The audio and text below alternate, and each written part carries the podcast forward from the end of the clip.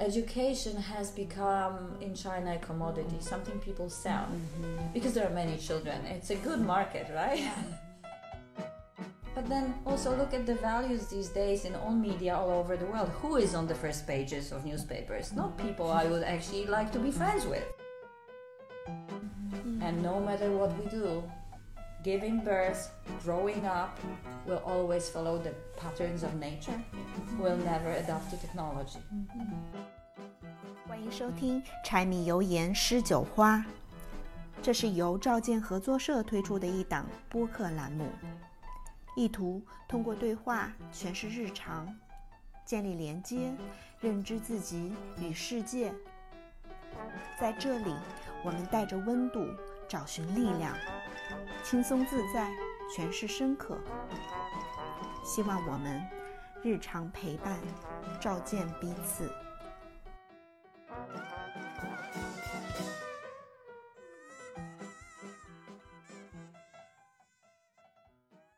今天我们请到的这一位嘉宾呢是非常特别，因为我们一会儿会用英文来完成一个播客，然后他也应该是我认识的所有的呃朋友里面一个非常智慧又非常喜欢说话，That's true. 所以我们今天肯定会有一些非常有趣、非常有火花的一些时刻。我们先来介绍一下他，Hello。Hello. Karolina. Yes, I'm Karina. Yes, and I like to talk. And Yuan also here. Hello. Again. Yeah, and also can inspire each other, which um, it's, it's, a, it's a really great thing that can maybe make other people love their life or see their mm. life differently. Well, mm. inspire. I love the you mm. just said inspire because I think this is what we teachers should be doing. Mm-hmm. Uh, I'm happy that I can inspire, if I will be able to inspire mm-hmm. you or any of our listeners. However, it is the first job of the teacher to inspire, mm-hmm. to to kind of lit the spark in child's mind, for instance. Not really teaching, giving knowledge, but spark interest. And well, I hope that the talk will spark interest in Montessori education or in child development. Uh, how do you like to put you put yourself a tag, or how do you see yourself, like a teacher, or do you have other roles in your life? In my life, oh, I have many roles. First of all, the mother, of course, of wife. Uh, yeah, I think I see myself maybe not a teacher strictly. I, I, I'm, I'm not even sure if I like the word teacher. I prefer the word educator. Oh, educator. Um, I am not in the classroom anymore, so I'm not directly teaching children anymore, but I train teachers. Uh, I am the head of school, but academic head of school, so I also guide the teachers, help create curriculum. Uh, and it allows me still to go into the classroom that I really miss. I think once you were in the classroom for many years, um, any position out of the classroom at the beginning is really hard. We all miss it. I have never actually met the teacher who wanted to be head of school. Oh, and I remember long ago one of our managers was talking about career ladder, career ladder for teachers, and I was thinking this is great uh, for corporations, but teachers do not have career ladder. There is nothing that we would like to climb up. That I'll be an assistant and a teacher, and after teacher I'll be the head of school, and then what?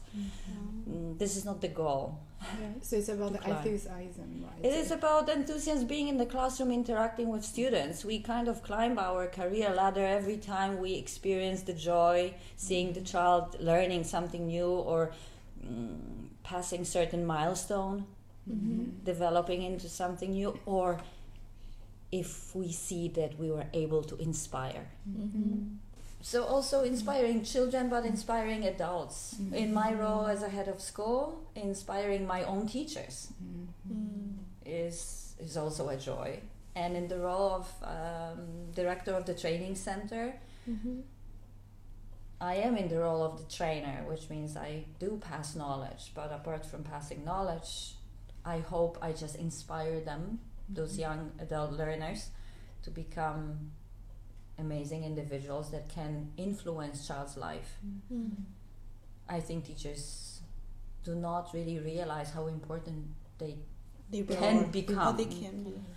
uh, I wouldn't say that every teacher should be, but the teacher can be and an amazing figure in child's life. Yeah. And I hope that our Montessori trainees, our young adults, will be able to inspire children. So you think the Montessori gives you massive impact on your life? It did. It did from the beginning. uh-huh. it did from the beginning, but uh, I feel like it was something that has always been in me, but I didn't realize what was it. So when I first entered Montessori school, uh, I was struck by the order, the respect, peace, and freedom Mm. that I really always was longing for when I was a student. Um, somehow I feel in a Montessori classroom so comfortable because it allows me to be creative, it allows my student to be creative.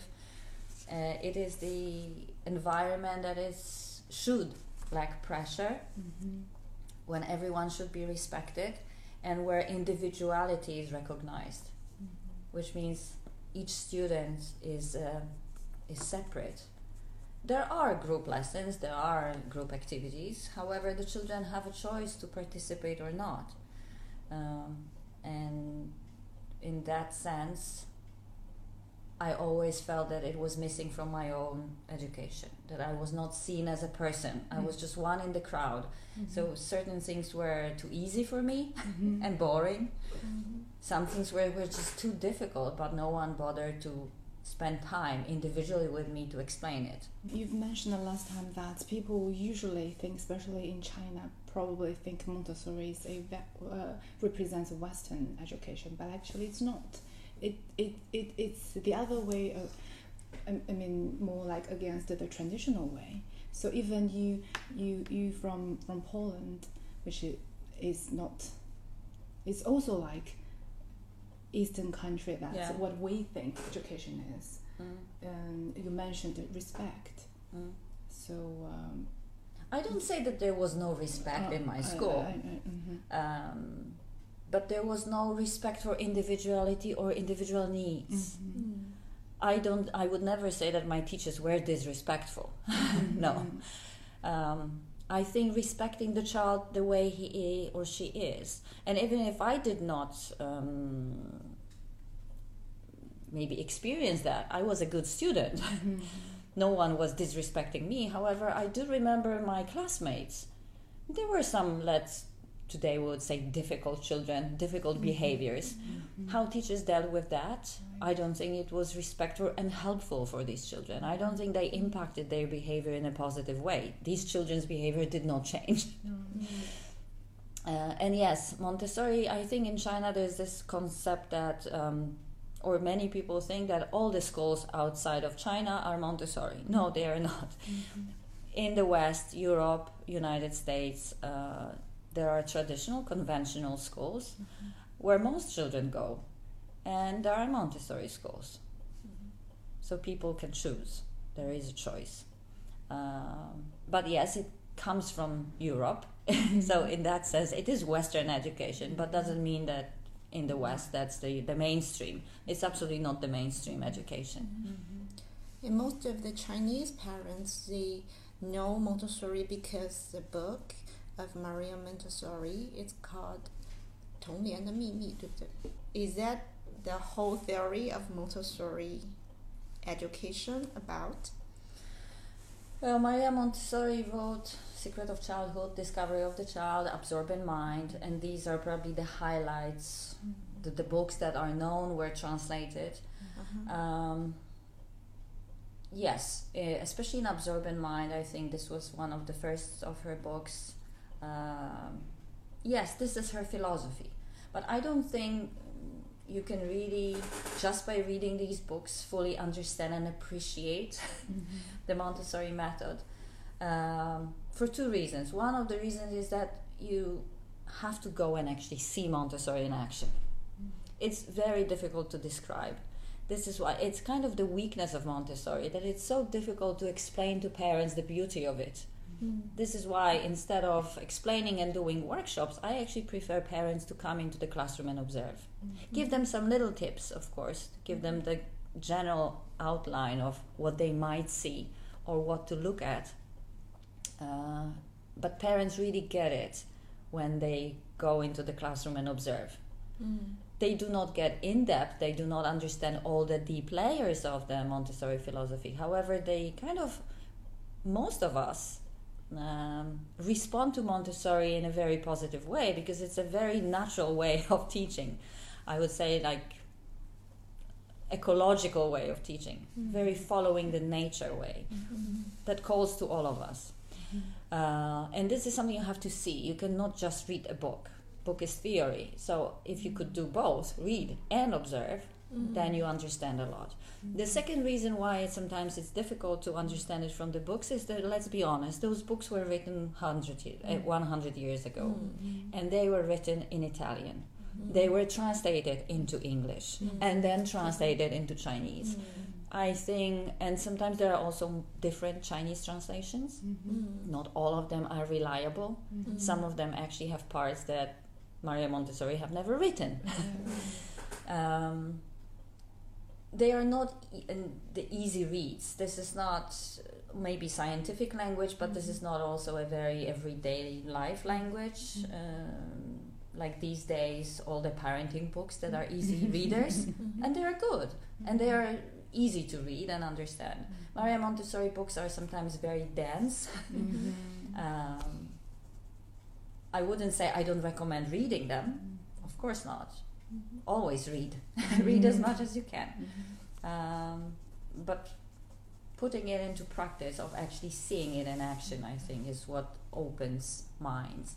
For me, these were not books that inspired me. For me, it was entering the Montessori classroom. First of all, Maria Montessori didn't write these books as a parenting books for as parenting advices. It was meant for educators. Uh, but of course, all the, these tips on how we she sees the children applies to adults who deal with the children, which is teachers and parents. But why we call it philosophy? Because it's not only about how she sees the child. Uh, this is a big part of she developed the ideas of um, absorbent mind, of normalization, of sensitive periods. Um, but also seeing a child as a, I would say, miraculous being. It's mm-hmm. appreciation for, for humans, mm-hmm. because we were all children. I almost forgot. Yeah, and I think this is something we often forget mm-hmm. that we were children too. So we were, we are amazing creatures. It is appreciation for humanity, and humanity is a part of nature, which leads to appreciations for the whole creation Yeah. of this world, mm-hmm. because it is all kind of created perfect. Uh, mm-hmm. look at the flower, look at the butterfly. I mean, mm-hmm. you would not make it.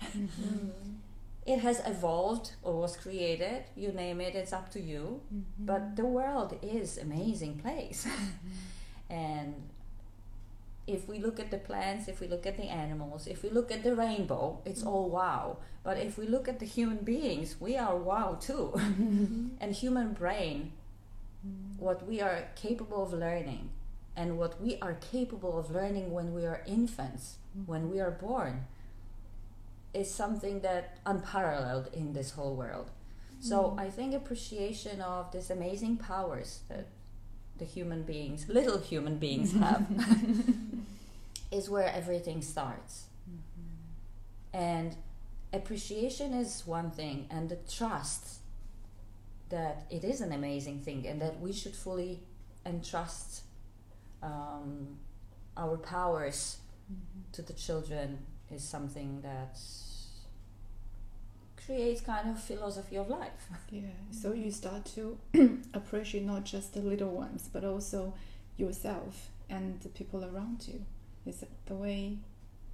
Yeah, appreciation of myself as we grow older. Uh-huh. Uh, you see, young children are not critical of themselves. Until the age of five and six, they are so happy with themselves and self content. Yeah. I wish we could keep it, but maybe not, because it also being self critical helps us to improve. Right. Because this is when we learn to reflect on our actions. Mm-hmm. Uh, what comes also from Montessori philosophy is the fact that we are not just me, myself, and I, Mm. amazing being. Hmm. No, I'm not an amazing being. I'm trying my best, mm-hmm. and I should try my best because it makes me feel good and that I can contribute to the society. Mm. Because it is also the link. We are not just free electrons mm-hmm. floating in the air. We are all interconnected, and the whole world is interconnected.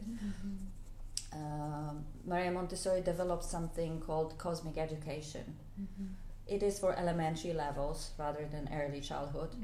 Uh, when on this elementary children of age of six, seven, eight, nine, they're learning about their place in this whole world. To be honest, to me, one of the most striking moments is when there is a Montessori material, mm-hmm. let's call it a material, mm-hmm. which is the 30 meters long strip mm-hmm. of black felt, just rolled like a carpet, Mhm. that like one foot wide. You have 30 meters of this long black strip and nothing on it. And then the last centimeter of the strip is red. This is a timeline of life on Earth. 30 meters of this black thing is 30, it, these are million years of existence of the world we live in. The last part, the red part, is how long humans are on Earth. Mm. One centimeter out of 30 meters long. If you imagine this long strip and just this one little line that is red, this is how long humans are on Earth. It puts you in perspective how important you are. Mm. And then immediately, even for seven-year-old, they they realize, oops. So it's not just me, myself, and I, the most important person, Mm. but I'm part of something. Later on, on this 30 meters long strip of, of black felt, the children put different creatures from the very simple ones, first bacterias, and then dinosaurs or fish or whatever came onto the land, and how the life on Earth evolved. Mhm. How some species extinct, but others appeared, and so on and so on. So, this black felt of this timeline of life is filled with life, Mm. and still we are just at the end of it, Mm. which does not mean that this is the end. At the same time, the child understands that we are here because of everything that was before us, Mm. which means that every single creature on the way has its impact. Every single plant, everything, single species of animal has an impact and can move this world forward. And we are also one of them, which means I can have an impact. Mm-hmm. I'm not just me alone. We are creating something together. Mm-hmm. As I said, this is not for the early childhood, zero to six. This is for elementary, but early, uh, lower elementary level, when the children realize their importance in this whole world. Mm-hmm. Like how little and unimportant we are, but at the same time, how we may become important and how big impact we can have for the future.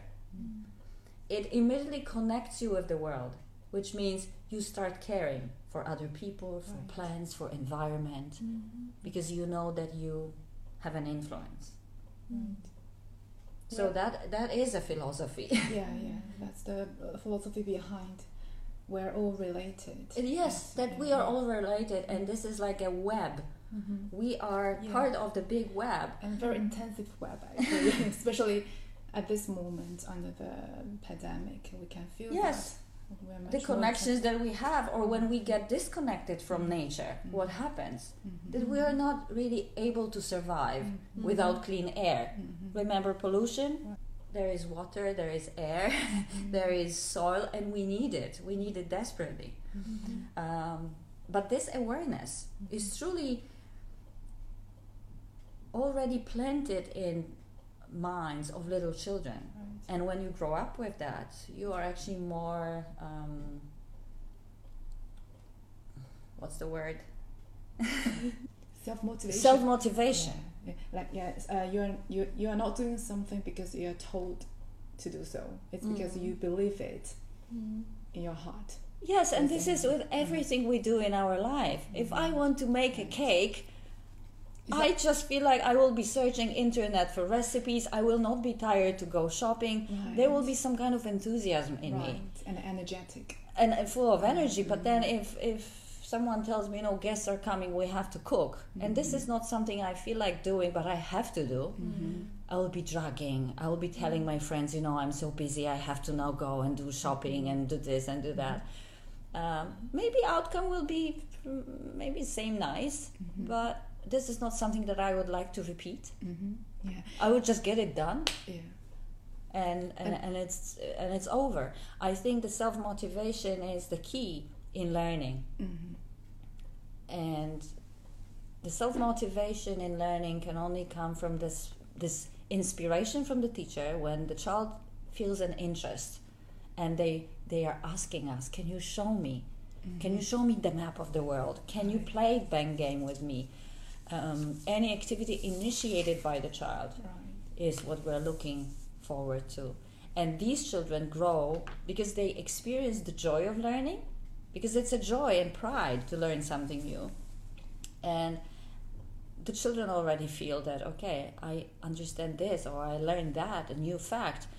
This is not where we stop. It's like surfing internet, it's never ending. So it is one step at a time when the children move on on their path of learning. Um, and it is teachers that are kind of required to be long life, lifelong learners. This is what we want the children to be Yeah. lifelong learners, but it can only come from self motivation. Yes, exactly. And this is exactly what I feel um, the traditional education, mainstream education, is killing. Mm-hmm. Because we are constantly told what to do. So even if there is something interesting, Mm-hmm. your mm, feeling about learning this is different. That's true. So you just get things done, you pass your exam, and you think, okay, I learned, I passed. I don't need to learn more. Right. And this is this gonna influence your life, your the quality of life. Because if you have this inner drive, you will enjoy every moment of your life. You do everything, you enjoy it, you want to do it. And- You may never Yeah. enjoyed every moment of your Oh, life. I- I, I wish. But yeah, of course, there, there, sometimes it's suffering and difficulties, and then you have up and downs in life. But um, you, you you will be more active. you will be um, more resilient. resilient.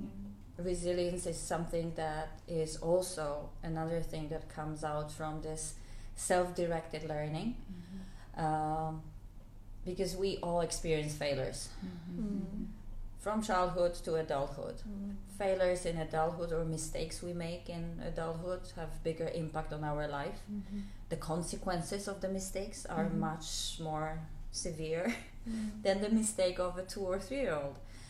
Um, but we have to develop, I would say, not immunity, but resilience that failures are part of life. Mm-hmm. But we can only develop it again in early childhood. Mm-hmm. How? By making mistakes and experiences the consequences. Which means we need to allow our children to experience a little bit of failure, to experience a little bit of hardship. And I'm saying, okay, your child forgot gloves today. And yeah, you remembered and you told him once, Will, please take your mittens, it's cold outside. He said, uh huh, uh huh. But he forgot.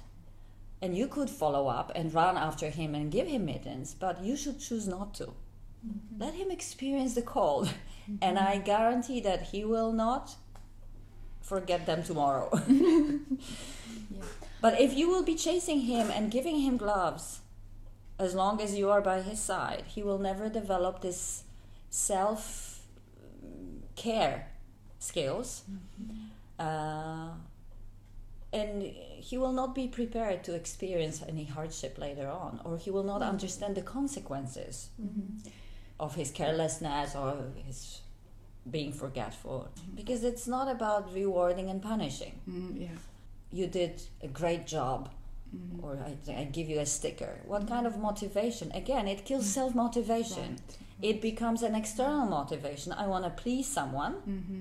because she said good job or i want to get a reward if there is no reward if you take the stickers or candies away then there is no effort made by the child so you start regulating them a little bit like the animals in the circus when you train them while you want the child to learn or to do good or behave well because they know that it is right and it feels good to help others to be friendly or to learn new facts Yeah.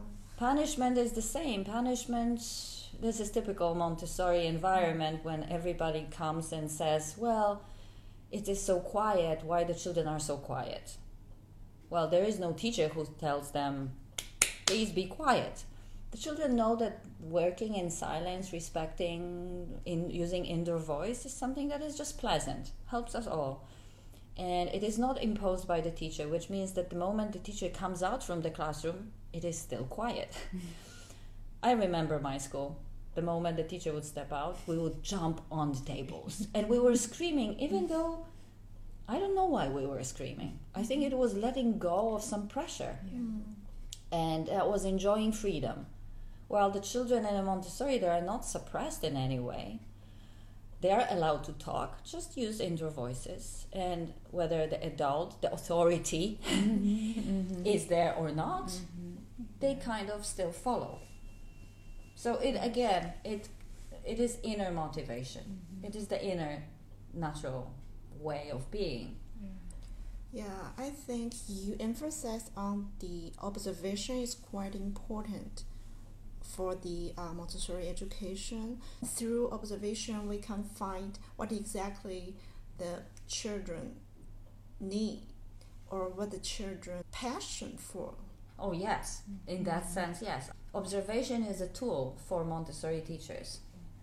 Um, that's why we call it scientific pedagogy because it is based on observation. It is like having um, species in laboratory, mm-hmm. something unknown. You have to mm-hmm. spend time to find out mm-hmm.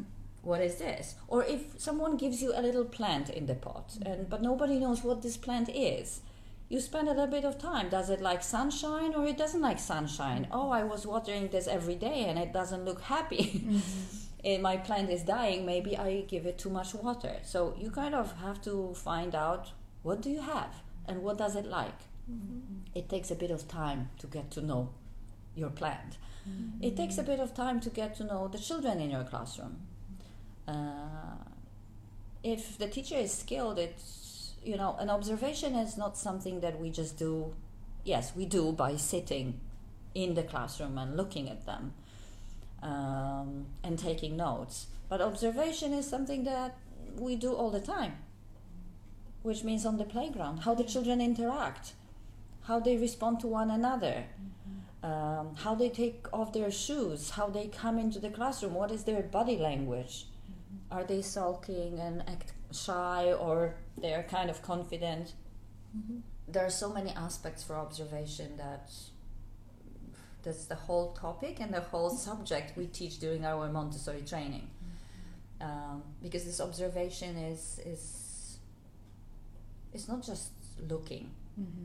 It's looking with understanding, You're right. which means you have to look, you have to equip it with the knowledge. Mm-hmm. I'd have to think what what what's for like you mentioned what's going on with this child or what personality he or she has and what he or she really likes to do at the moment what can inspire What he likes or what is he doing? Mm-hmm. Even if we don't like what he's doing, we have to Mhm. ask ourselves mm-hmm. why is he doing this mm-hmm. all the time. yeah, it's to find out the reason behind It is finding the reason behind. Well, if you're Montessori trained and you have background in child develop, childhood development or um, psychology.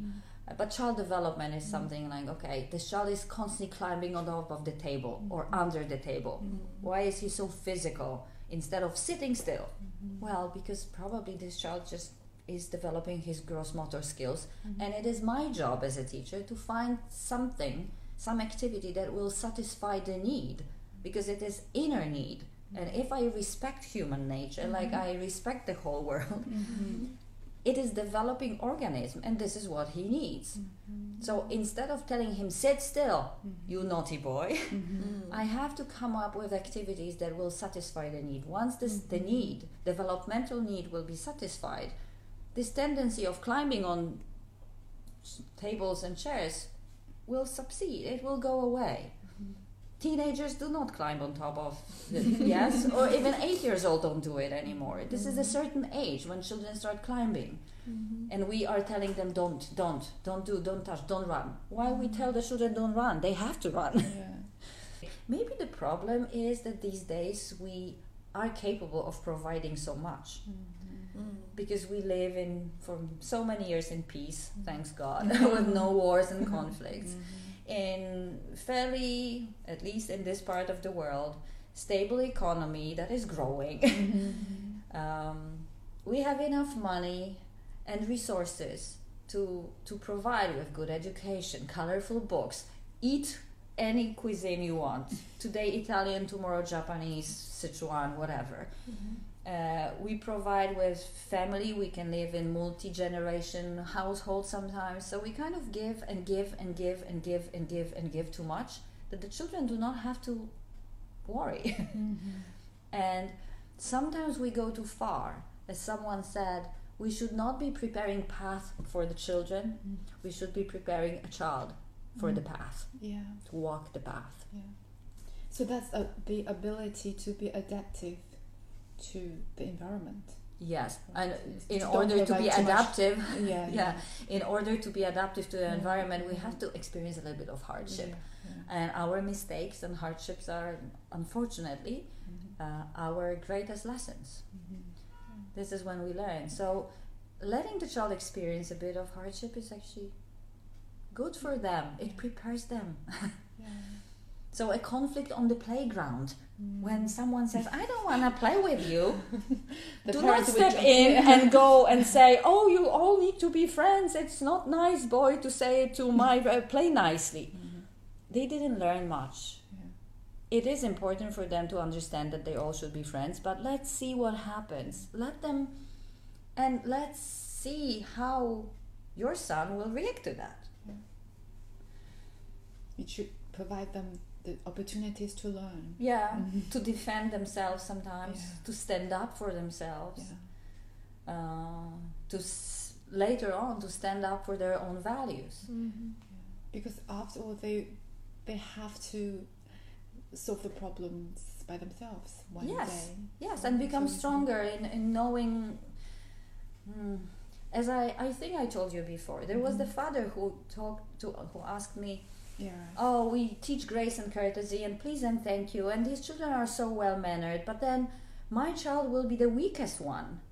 Because if someone pushes him, he will not stand up and he will not hit back or push back.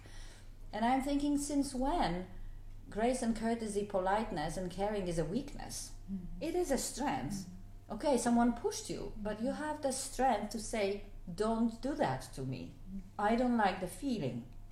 Are you angry at me? Then tell me what you want to say.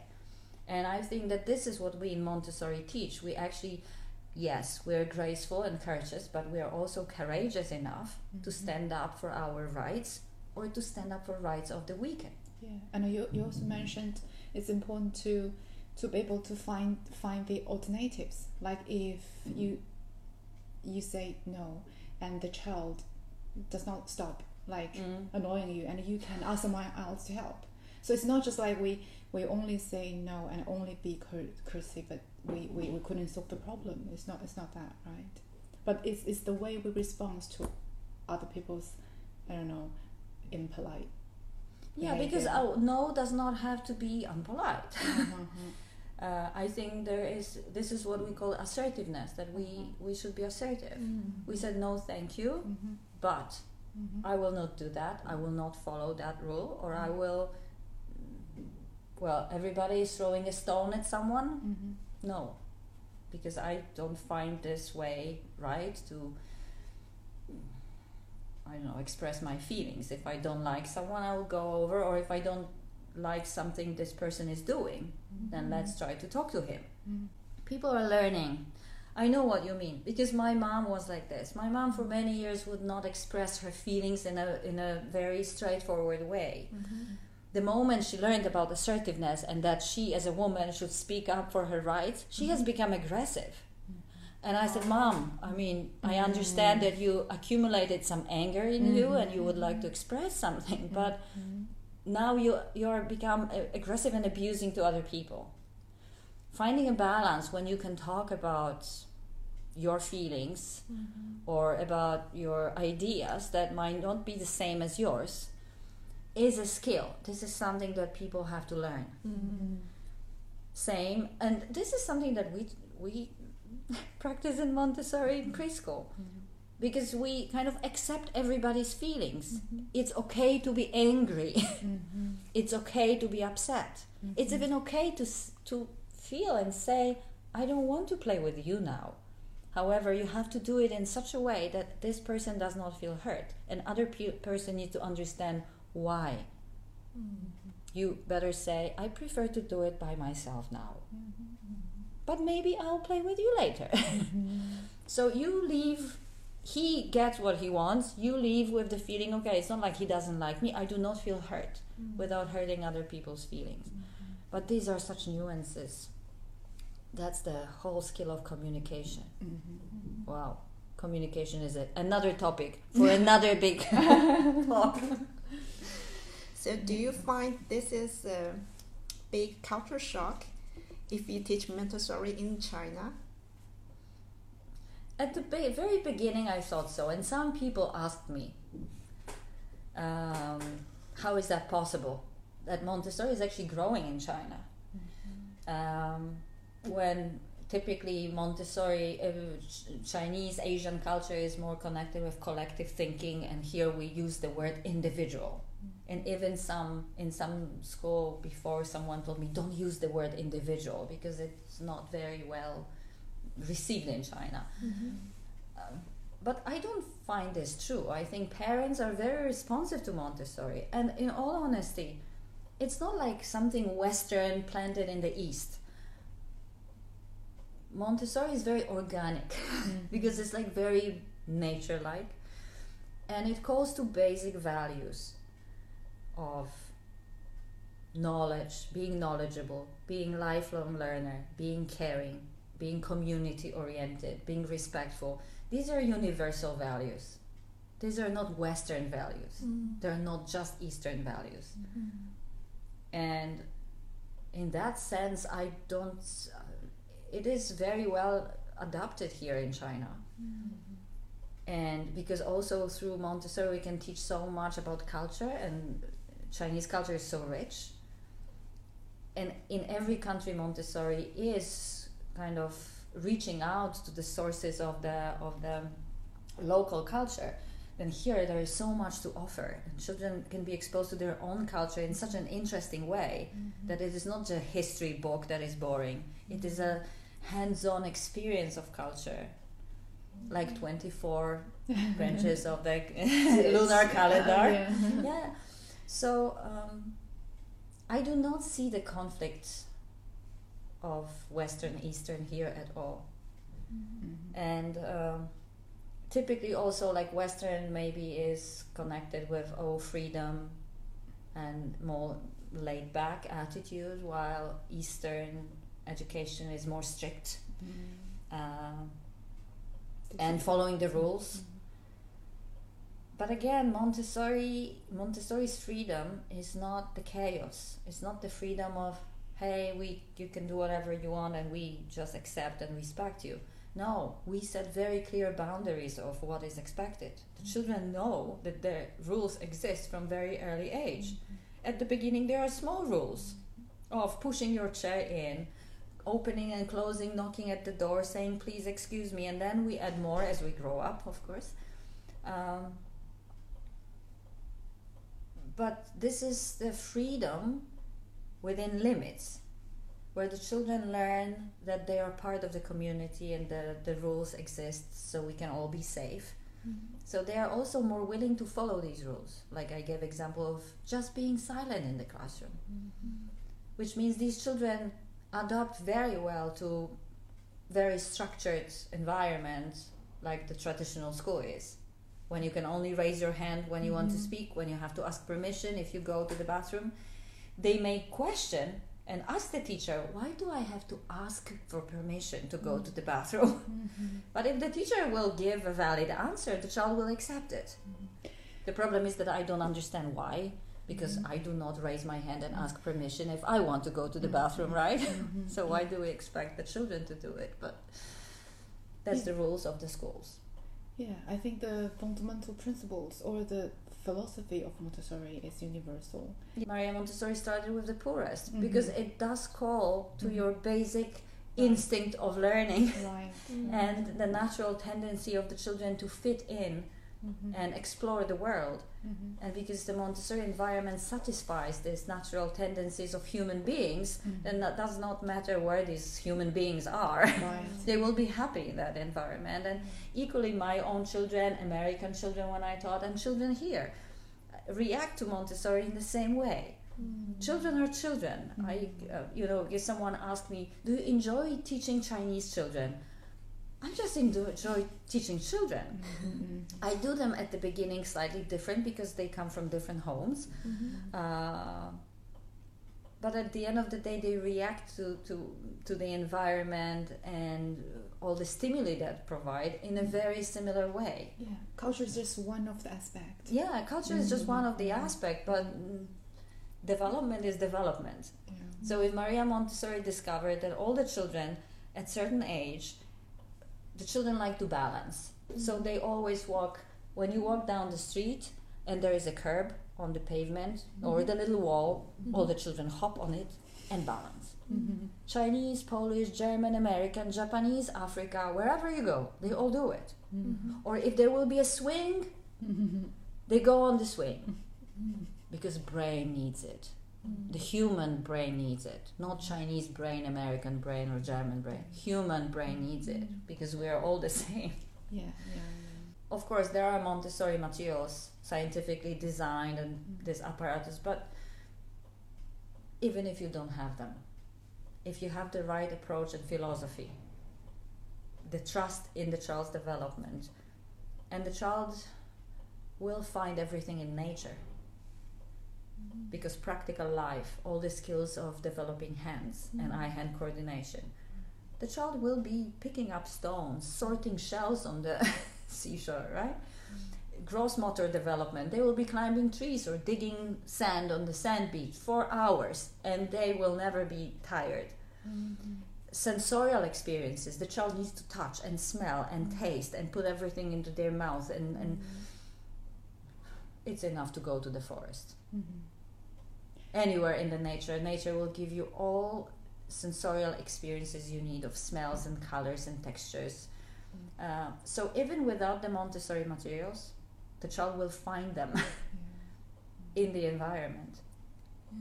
This And the teacher and the parent role is not to constantly stop this very um, spontaneous activity of the child because the spontaneous activity uh, of the child is the driving force and this is learning. This is learning. So by telling the child 别动,别摸,别跑,慢点儿,快点儿,别做 oh, 脏 you 了 know everything. because I hear it every day, and my heart is bleeding, and I am sorry for these children who have to listen to that because I know that with every word you say like this, Stop them learning. you prevent their learning. Yeah, yeah, yeah. You prevent their ability to survive and make them stronger. And you know, we are talking about the struggle, hardships. To be honest, what is a struggle for the toddler? A struggle for the toddler is putting his own coat and doing his own buttons. Mm. I'm talking about this kind of struggle. I, am not talking about exposing children to real hardships, mm. to hunger, mm. starvation.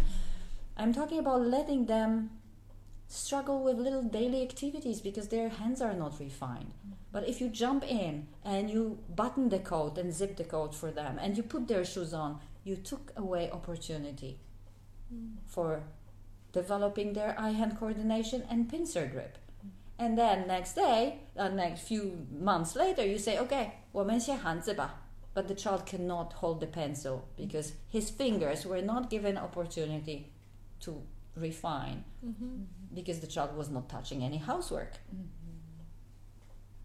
So it is all interconnected. Those little very basic digging in a, in the mud with the stick.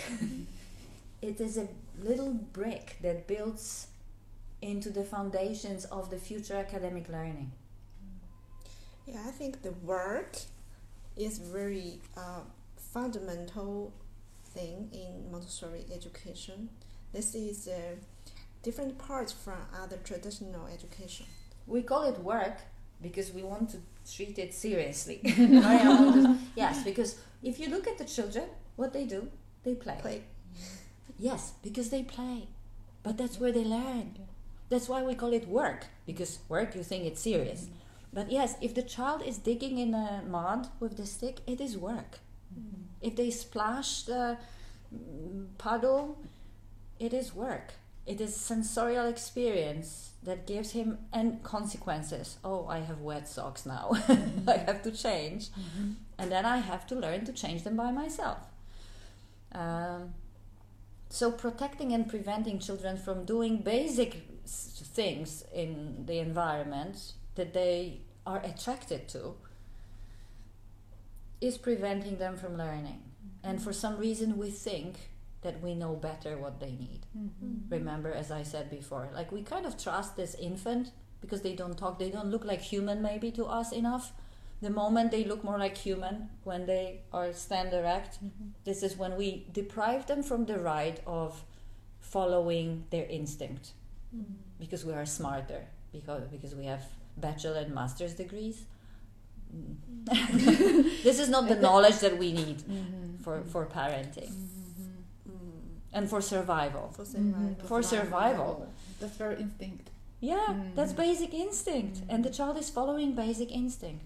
And look, I am really my focus is three to six, but if you look at the zero to three training, and during zero to three training, for instance, there is oftentimes video shown.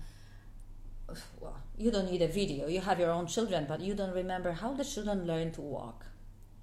How nature, nobody tells them you need to stand up. Hmm. How nature drives the children from crawling when they first develop their muscles, yeah, and the axis, then how they start getting up and getting up and falling down. And these are their little failures, which they teach them a lot. Oh, sometimes they bump their head. Oh, yeah, happens.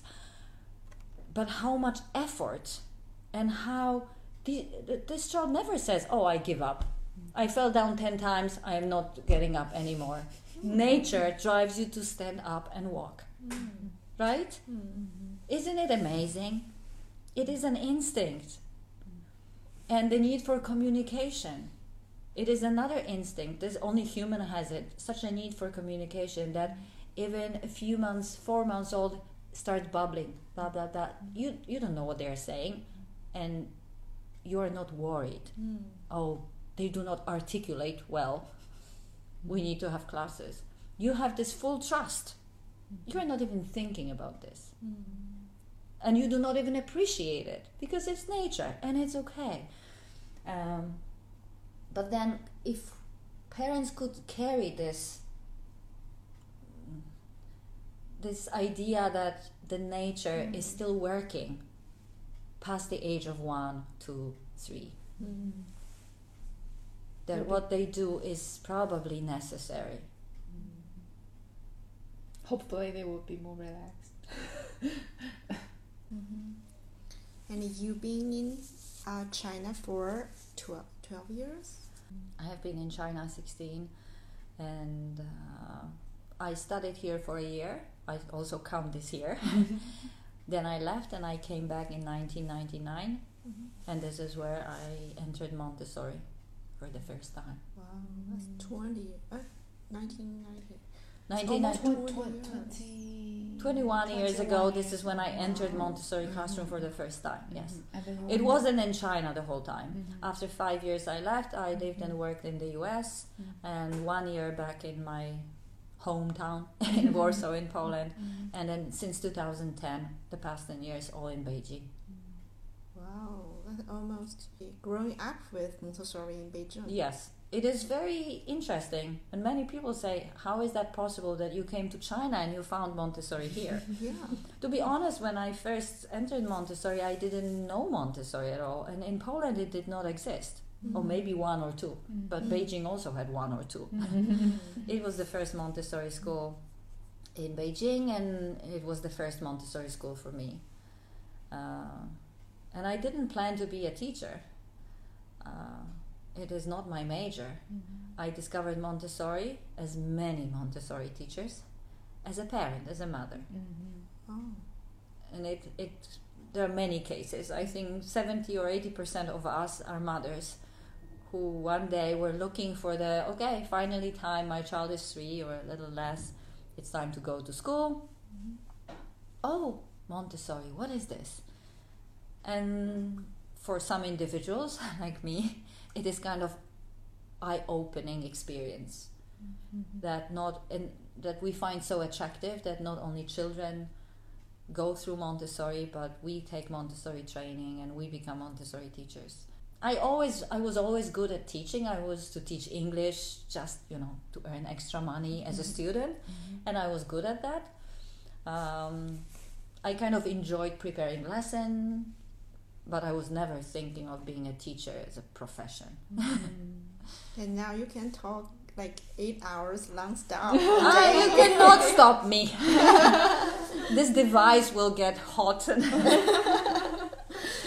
And I rarely see the enthusiasm of, of, Yeah, of I think also I think it is a, such an important topic for me. It is crucial. Mhm. I sometimes argue, I say argue with my husband who who talks about law, and I said, if people were well educated and grew mm-hmm. up with mm-hmm. proper values, you don't need the police, you mm-hmm. don't need the rules. People can be self-directed.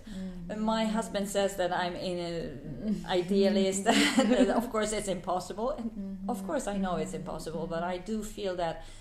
Mm, there could be so much goodness in this world and if we just have a strong clear values that mm-hmm. people would follow and we kind of all have them mm-hmm. no matter eastern and western or whatever religion. Is it mm-hmm. christian or buddhism or muslim? Don't hurt others. Is common for all right? Respect is common for all. Respect for elder people is common for all. Um, caring, friendliness, gentleness. That's universal. We just do not motivate people to follow it mm-hmm. strong enough. And I think that's the work of education, mm-hmm. not of creating more rules, mm-hmm. more grading.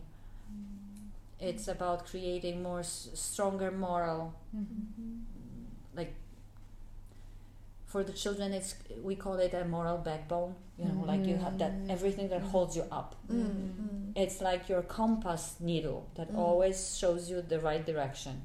So whenever you have in your life some questions or you don't know what to do or decisions to mm-hmm. make, mm-hmm. you have to go back to your compass, to your mm-hmm. values. And if this is in line with your values, go for it. Yeah.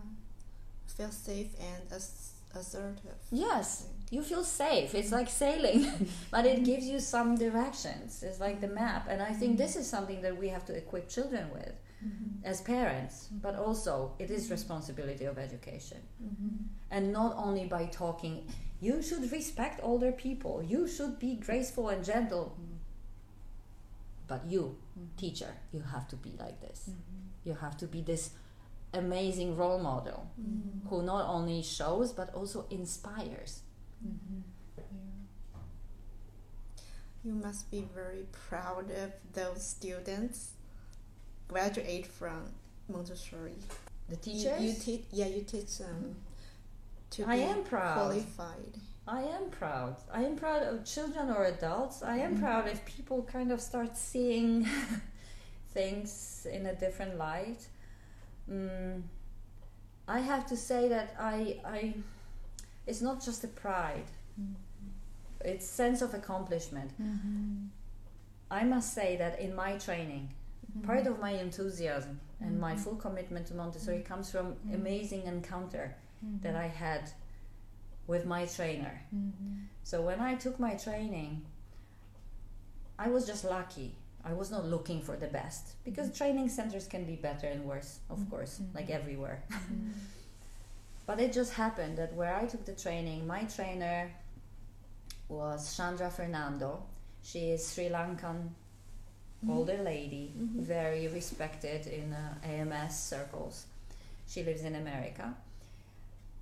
Chandra Fernando was trained by Dr. Houston, who, a Swedish doctor who was trained in India by Maria Montessori herself. Oh, mm-hmm. So, even Chandra, my trainer, was saying there was Maria Montessori who passed the knowledge to Dr. Houston, Dr. Houston to Chandra Fernando, mm-hmm. Chandra Fernando to me mm-hmm. and other colleagues. It mm-hmm. wasn't just me one on one. So I do feel like I really get the pure Montessori, very close to Maria Montessori, because my Chandra Fernando was trained in 62, 1962, so many years ago.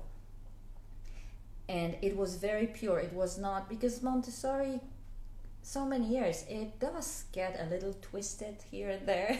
It may get affected or interpreted in a different ways. Mm-hmm. I got this very pure training coming straight from Maria Montessori. Mm-hmm. But it's not only this. I found my trainer, Chandra Fernando, such an inspiring woman. Mm-hmm. Such she would embody peace. She would not just talk about peace and us becoming peaceful. She was walking peace. Yeah, right. And the way she was talking about the children were making me feel and think so much. I don't know, she was just an amazing personality and very calm and very humble. Mm-hmm. This humbleness was something very touching. Mm-hmm. And I knew and I noticed how much impact she had on me and on other students. Mm-hmm. And I, to be honest, I remember when I was sitting during her lectures thinking, oh my goodness, yeah, teaching to children is my dream. But one day, I mean, be like Chandra and inspire other adults to become teachers. Wow. Well, I never thought that I will become a trainer. And I would never compare myself to Chandra. never. And I know I, I try to be like her, and I know that I cannot be. No, She's just a different personality. I find the joy, and when I see in the eyes of my student the the mm-hmm. enthusiasm, or when even though yes mm-hmm. and when we finish our weekend training when we're all so tired but they're like oh yeah. when will we see you again? I cannot wait for another class. Mm-hmm. I feel like yeah wow. It doesn't matter how tired i am. That's an amazing feeling. You are inspiring other people. thank you. Yeah, it's true. But i think everyone can be inspiring if you really mm-hmm. believe and, and kind of mm-hmm. share what you believe in. Mm-hmm. Um, that's why all these people who you know call me with guangao they're not inspiring because they're just selling stuff. They do not even know what they're selling sometimes right? They're not even you will only be touching by those that they they truly believe and they they have flames in their eyes they can yeah i am. I am just excited about this so much. And maybe also because i, I truly believe in that mm-hmm. once because of okay, okay chandra uh, fernando has taught me so much and i mm-hmm. gain insight and understanding. Mm-hmm. And that was quite deep knowledge.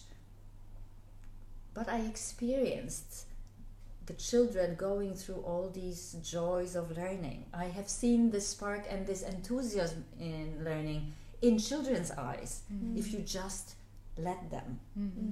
I was lucky in the united states to work i I was lucky my whole life. Mm-hmm. You see i met chandra fernando. Just happened also that the school i worked was very old well established school very uh, following ams accredited with american montessori society i was surrounded by teachers with incredible number of years of experience. I was a new kid on the block there. Mm-hmm. they treated me like this baby, but I experienced support from them and encouragement. I think what is important during the training is that we teachers also experience what the child should experience. And I would like my teachers to also that's why I give them freedom. That's mm. why we allow them to make mistakes. Mm. You know, here in China how stressed they are when they have 考试. Mm-hmm. When they hear, oh, there will be mm. exam, they are like shaking. shaking. And I am saying, don't be. Mm-hmm. We have to have some kind of exam. I want to see what you know. Mm-hmm. What if I don't pass? Then you come again. Mm-hmm. Really? Mm-hmm. I said, yes, really. Mm-hmm. Because actually, what I want you, I want you to learn. I don't want you to pass, Pass not pass. I want you to have the understanding of what you are doing. I want you to be prepared for your job. So let's see where you are. That's why we have an exam. Uh, so you know we try not to criticize, not to control, which is hard sometimes because if you do not remind them about homework, They will never have it. because they're not children anymore. But the, these are people who come from their own interest, right? This is not that parents ask them to come and become mm-hmm. Montessori teachers. Mm-hmm. Um, so I want the students to experience this, what they should give to the children, mm. because I don't want them to give 考试 to the mm-hmm. children and be controlling and uh, be critical. Mm-hmm. But you can only be like that if you experience that and you see the change. So, for instance, for me, the beautiful part was that I was allowed to make mistakes, mm-hmm. that I was creating lessons and we apply the lessons and then we have to reflect what did go well, what did go wrong, why did it go wrong, what I could do differently. And this self reflection of your own mistakes takes you very far. And the same, if you allow it to the par- to the teachers, then they naturally allow it to the children. Because you see, in Montessori, you cannot just create an environment for the children. You have to create an environment for the teachers. They have to feel supported and encouraged, not controlled. I cannot have Kai Hui and say, this week we cover this, this, and that. Mm. Next week you do this, this, and that. Please write Jihua and come back to me. Then I kill Montessori. Mm. So, for instance, my parents did not direct me into, oh, you have to learn Chinese. Mm. No, you have to, cannot learn Chinese. You have to study medicine.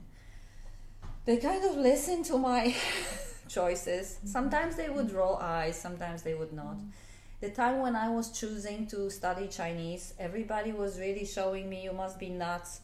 Who mm-hmm. would learn such a difficult language? Mm-hmm. And it was 25 years ago, and no one was learning Chinese, and there was not much news about China back in my mm-hmm. country. So nobody could understand why. And my parents probably could not understand why, but I kind of, in my heart, felt that I want to travel, I want to see, I want to explore. And parents allowed me. It took me here. It took me here first time, and the second time I entered Montessori classroom. It was a kind of destiny. I don't think I would discover Montessori back in Poland. Mm-hmm. Actually, no school looks as good as the children's house here. Mm-hmm. and I didn't ask my parents' permission or anybody's opinion. Do you think I should be a teacher? Is that okay to be a teacher? It's not a mm-hmm. good paid job, but you know, I like it. I just felt I have to follow my heart.